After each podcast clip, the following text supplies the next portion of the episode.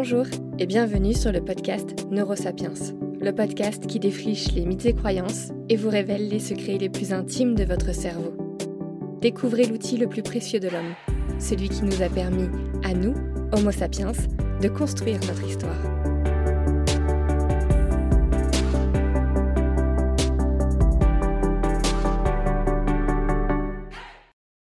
Bienvenue dans ce nouvel épisode de Neurosapiens et le thème de cet épisode s'inspire directement des nombreux messages que vous m'avez envoyés à ce sujet. Chaque semaine, je reçois au moins un mail de votre part me demandant de traiter les trois thèmes suivants l'amour, le sexe et le cœur brisé. Alors je pense avoir déjà fait pas mal le tour de ces questions dans mes épisodes, mais, mais, mais, je me suis rendu compte que dans vos messages, il y avait aussi ces questionnements que vous aviez autour de la séduction, de la drague, du coup de foudre, plein de sujets qu'en fait j'avais finalement euh, pas abordés. Alors faut savoir que la science de la séduction est plus psychologique, sociologique ou voire anthropologique euh, qu'elle n'est réellement neuroscientifique. Mais en vérité c'est pas très grave parce que ça m'intéresse tout autant. Donc, j'ai retroussé mes manches et je me suis plongée dans la littérature concernant la science de la séduction. Alors même s'il y a toujours quelque chose de magique dans l'attirance entre deux personnes, la recherche tente depuis une vingtaine d'années de percer le mystère de la séduction. Alors que savons-nous aujourd'hui grâce aux sciences du comportement? Cet épisode est un peu particulier car en vérité je vais marcher sur des œufs. En gros, quand on parle de sujet de séduction ou d'attirance, on ne peut pas passer à côté de l'influence de la société et du contexte dans lequel cette étude est produite. Donc déjà, il faut savoir que 99% des études ou des papiers publiés sur la séduction portent sur une séduction et une attirance hétérosexuelle. Par conséquent, les chercheurs souhaitent vérifier ou étudier l'attirance d'une femme envers un homme et l'attirance d'un homme envers une femme.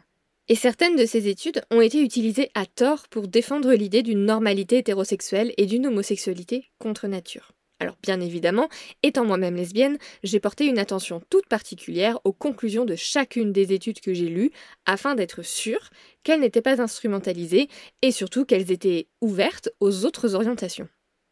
Malheureusement, les études que je vais vous partager sont quand même axées à 100% sur une séduction euh, hétérosexuelle, parce que c'était impossible de trouver une quelconque diversité.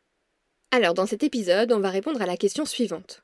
Existe-t-il des méthodes scientifiquement validées pour séduire?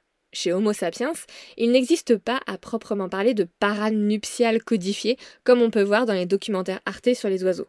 Alors à mon sens, c'est très dommage. C'est vraiment dommage, hein, parce que je pense que j'aurais eu pas mal de talent dans la parade nuptiale. Et à la place, je me retrouve avec la technique de séduction la plus implacable du siècle, ignorer le plus possible la personne. Donc autant vous dire que ça n'a jamais très bien fonctionné. Malgré ce manque terrible de parade nuptiale chez Homo sapiens, la séduction reste de l'ordre du naturel et du rituel, selon Jean Baudrillard, qui est un philosophe français. Alors, existe-t-il des méthodes scientifiquement validées pour séduire?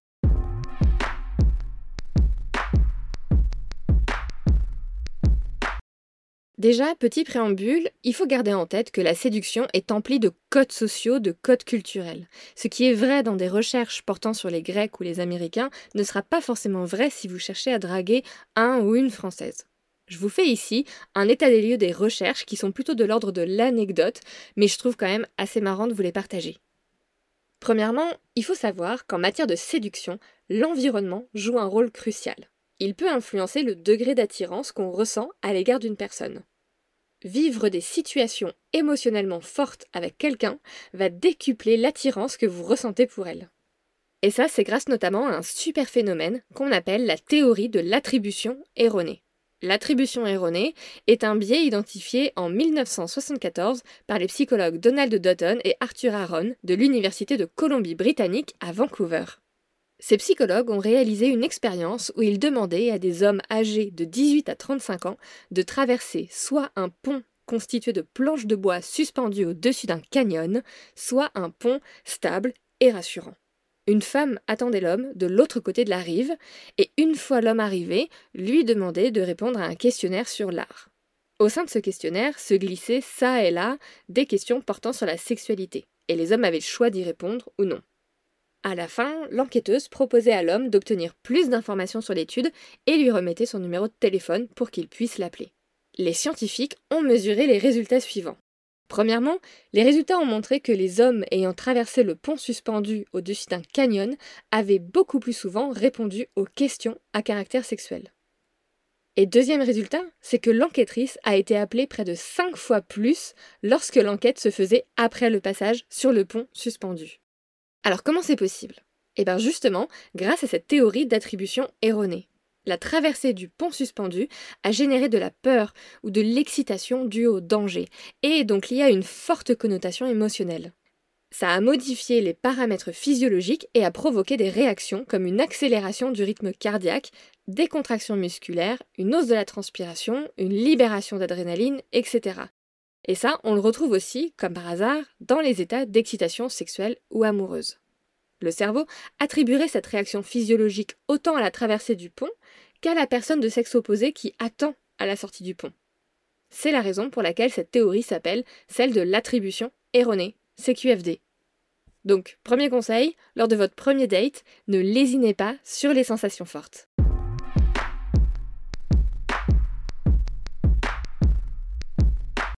Parmi les stratégies de séduction les plus efficaces figure aussi l'imitation. C'est peut-être pas une surprise quand on connaît l'importance du rôle des neurones miroirs dans notre vie, et notamment dans notre vie sociale. Ces neurones miroirs sont liés à un comportement empathique, social et d'imitation. Dès tout petit, nous avons le réflexe d'imiter l'autre pour apprendre. Alors il est normal que l'imitation soit toujours présente quand on est adulte dans notre lien de connexion à l'autre. Dans une de ses études, Nicolas Guéguen, professeur de psychologie sociale et de sciences cognitives à l'Université de Bretagne Sud, a demandé à des femmes âgées de 24 à 30 ans de reproduire le comportement et les paroles d'hommes rencontrés lors de speed dating. En fonction du groupe auquel elles appartenaient, les femmes imitaient soit uniquement les gestes de l'homme, soit uniquement les paroles, soit les deux. À la fin de la séance de speed dating, on demandait aux hommes de désigner la femme qui les attirait le plus et les résultats ont révélé que les femmes étaient jugées plus attirantes quand elles imitaient à la fois les paroles et les gestes de l'homme. D'autres études ont observé l'importance de l'imitation, dont celle notamment de Timothy Perper de l'université Rutgers dans le New Jersey. Il a observé que les comportements non verbaux, comme la posture et les gestes, tendent en fait assez spontanément finalement à se synchroniser à mesure que le date se prolonge et semble bien se passer. Le degré de mimétisme entre deux personnes semblerait donc prédire si la séduction se déroule comme prévu.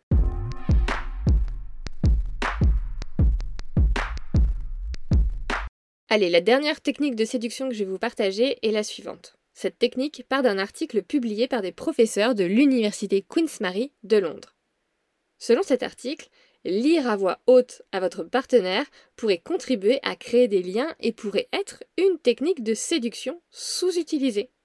Alors, je vous la présente en dernière parce qu'en vérité, c'est un postulat de départ qui attend encore d'être confirmé, quand bien même la littérature et l'art cinématographique s'en sont déjà saisis. Et en vérité, je la trouve hyper intéressante, donc bon, j'ai quand même décidé de vous la partager. En vrai, la lecture à voix haute, c'est une activité qu'on réserve aux histoires pour enfants à l'heure du coucher. La lecture à voix haute a déjà démontré de nombreux avantages pour les enfants. Par exemple, on sait que ces enfants à qui on lit à voix haute sont plus susceptibles d'entretenir des relations solides, d'être plus concentrés et de faire preuve d'une plus grande résilience émotionnelle et d'une plus grande maîtrise de soi. Mais si la lecture à voix haute est si bonne pour nous quand on est enfant, concernant nos liens à l'autre, pourquoi ce serait plus le cas une fois qu'on est adulte? À l'instar de Kiera Vaklavik, professeur à l'université Queen's Mary de Londres, d'autres experts ont pris la parole à ce sujet et estiment que la lecture à voix haute, en particulier lorsqu'elle est pratiquée dans un cadre chaleureux ou intime, peut créer des liens émotionnels forts entre les individus. Ça a d'ailleurs été filmé dans euh, The Reader, pour ceux qui connaissent, euh, pour l'histoire d'amour entre Michael et Anna. La lecture à voix haute encourage la proximité physique, les discussions, les échanges d'idées et les réflexions communes sur le texte, ce qui renforce les liens sociaux.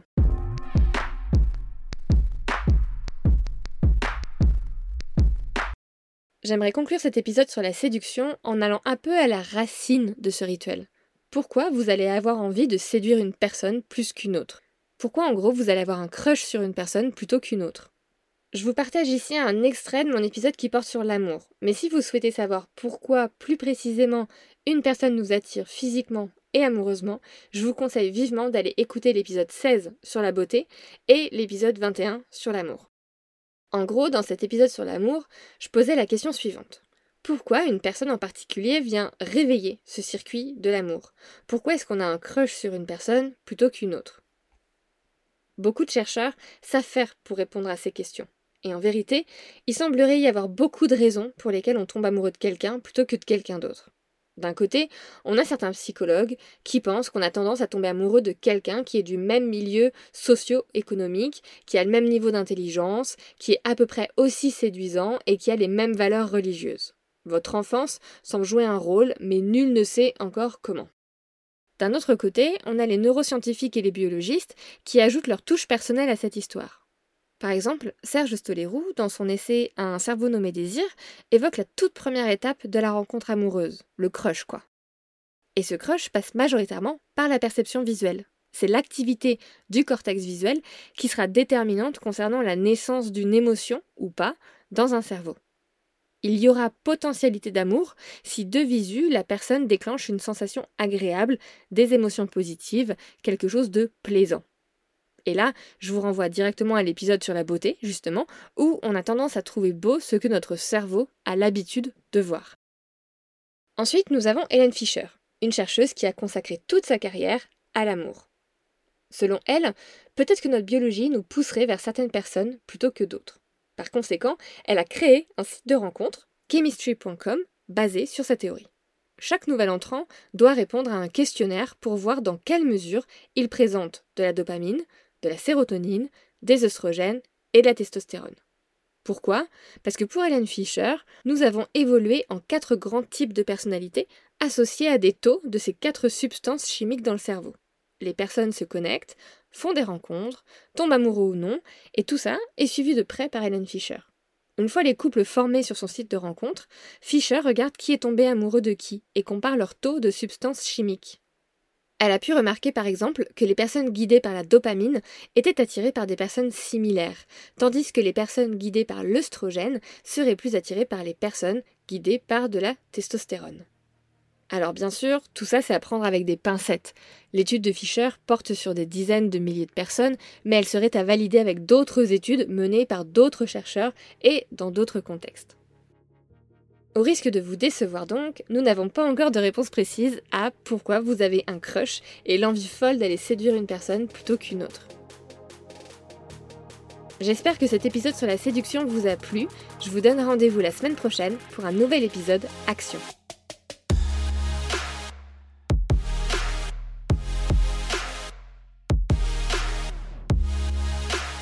Neurosapiens est produit et distribué en collaboration avec l'Acme Productions. Ciao